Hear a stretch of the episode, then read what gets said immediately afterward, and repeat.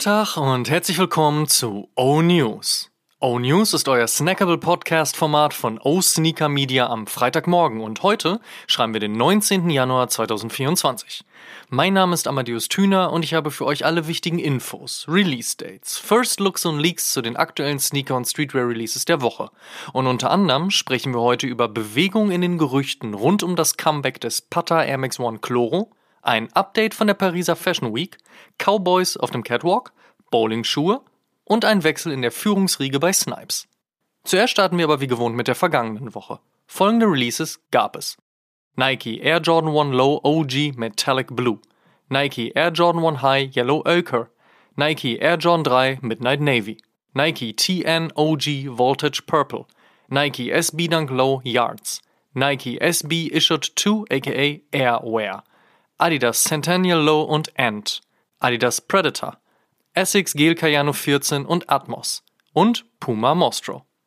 Kommen wir zur nächsten Woche. Was gibt's heute, morgen und in den nächsten sieben Tagen an Releases? Let's check! Arias London bekommt eine Collab mit Reebok. Das Ganze passiert allerdings nicht auf dem Club C, sondern auf dem super unbekannten und wenig gespielten Classic Leather. Kleiner Scherz am Rande. Die Zusammenarbeit kommt in weißem Premium Nubuk Leder mit goldenem Logo-Flag auf der Seite und Tong Tag und erscheint heute. Letztens an dieser Stelle noch gesagt, dass ich lange kein Adidas Busenitz mehr gesehen habe. Jetzt bekommt der blinde Pro-Skateboarder Dan Manciana seine eigene Collab.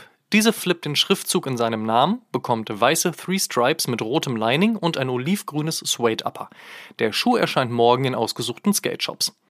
Am Montag startet Adidas ihre Reise in die 2000er Ästhetik und bringt ein Dreierpack.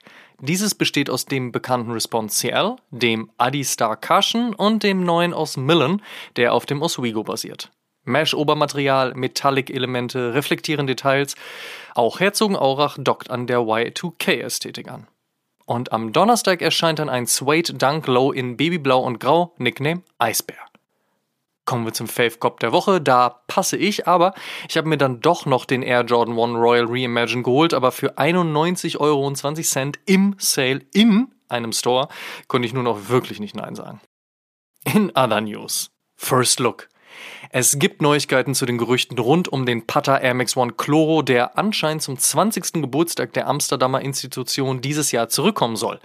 Wir konnten dieser Tage mit Pata sprechen, aber wir dürfen noch nicht darüber sprechen. Nur so viel.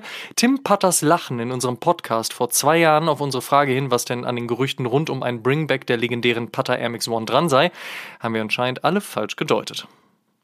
Wir haben ja nun allerhand Colorways im selben Color Blocking auf dem Air Max One gesehen. Da dieses aber zum einen ein klassisches ist und zum anderen auch einfach funktioniert, außer der UNC, den gab es zuletzt schon für 3,50 Mark im Sale, folgt als nächstes Braun und das im Mix mit Weiß und Grau. Soll voraussichtlich in den nächsten Wochen eintreffen.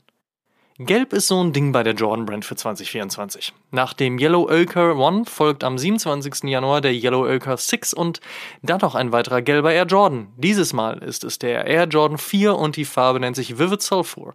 Der Rest ist im bekannten Matchup mit weißem Upper und schwarzen Details. Außerdem gibt es Gerüchte über weitere Air Jordan 3 von und mit Armand Manier, aber da müssen eventuell erstmal noch die weiterhin im Raum stehenden Anschuldigungen der Geldwäsche aus der Welt geräumt werden. Und der legendäre weiß-blaue Air Jordan 6 Olympic aus dem Jahr 2000 soll wohl im Sommer ein Retro bekommen.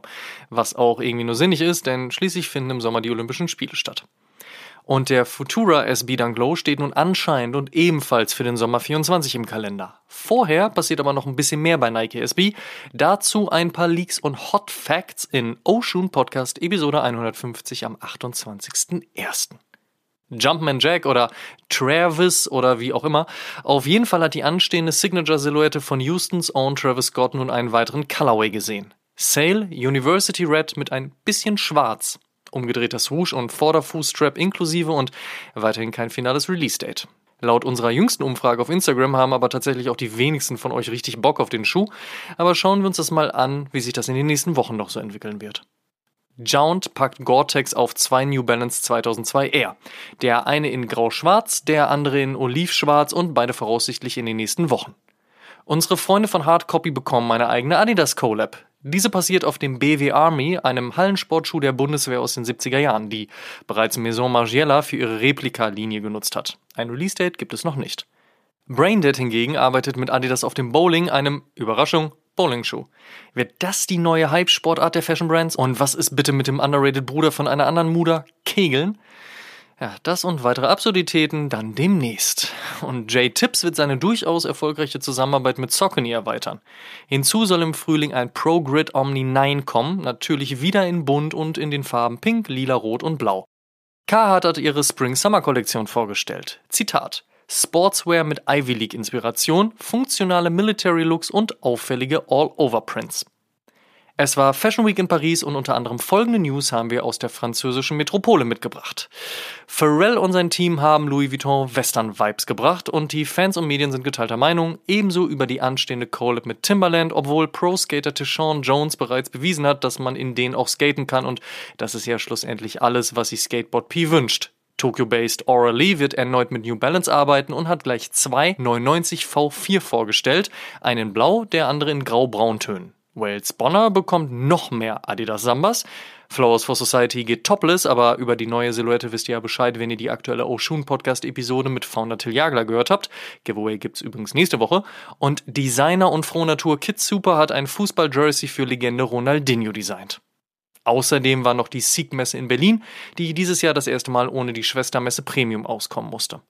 Vieler war in den letzten Jahren mit Ausnahme eines äh, durchaus diskutablen Hypes rund um den Disruptor mehr oder weniger egal. Nun überrascht die einst in Italien gegründete Brand mit der News, dass sie Palace Skateboards Founder Lev Tanjo als Creative Director für Fila Plus eingestellt hat. Gegenüber der Vogue Business ließ Tanjo folgendes verlauten. At the Fila archive, I was really inspired. There are so many things about the brand I didn't know about that I think are really incredible. I love sportswear and I love making clothes, and I feel really comfortable with the people and interest in the brand. So I thought, okay, great.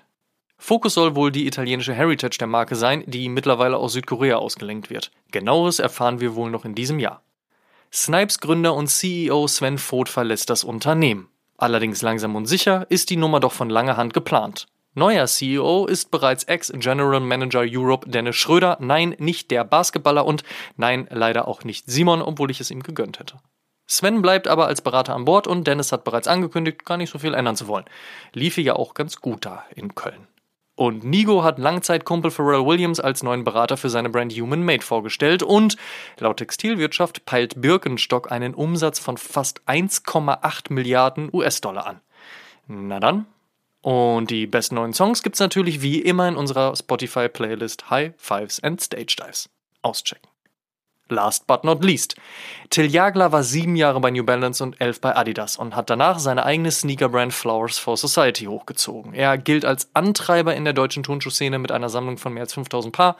eng mit Joko Winterscheid und Kai Pflaume und das Hamburger Abendblatt nannte ihn einst Sneakergott. Und er ist Gast in Oshun Podcast Episode 149, um mit uns über die Zukunft von Flowers for Society, den Sneakermarkt, Collabs mit Haftbefehl und sein Bestreben nach einer Collab zwischen Adidas und Nike zu sprechen. All das und definitiv noch viel mehr in der aktuellen Episode zu hören und zu sehen auf Spotify, Apple Podcasts und YouTube. Außerdem haben wir ein neues Format für euch und zwar den O Sneaker Catch-up. Wer sich noch an die Turnschuh TV Sneaker Shorties erinnert, wird sich wohlfühlen. Es geht um ein paar ausgewählte Fragen an ein paar ausgewählte Leute und um den Fave Sneaker aller Zeiten, die aktuelle Lieblingsbrand und wie viel Geld man maximal für ein Piece ausgeben würde. Erster Gast ist Musiker Casper. Das Video findet ihr überall auf YouTube Shorts, Instagram Reels und TikTok. Wir hoffen, es gefällt euch. Das waren die O-News für diese Woche. Vielen Dank fürs Zuhören. Ihr könnt den O-News und den O-Shoom Podcast kostenlos bei allen Streamingdiensten hören und überall dort auch abonnieren. Teilt gerne diese Folge und folgt uns auch auf Facebook, Instagram, TikTok und YouTube. Gut gehen lassen und bis zur nächsten Woche.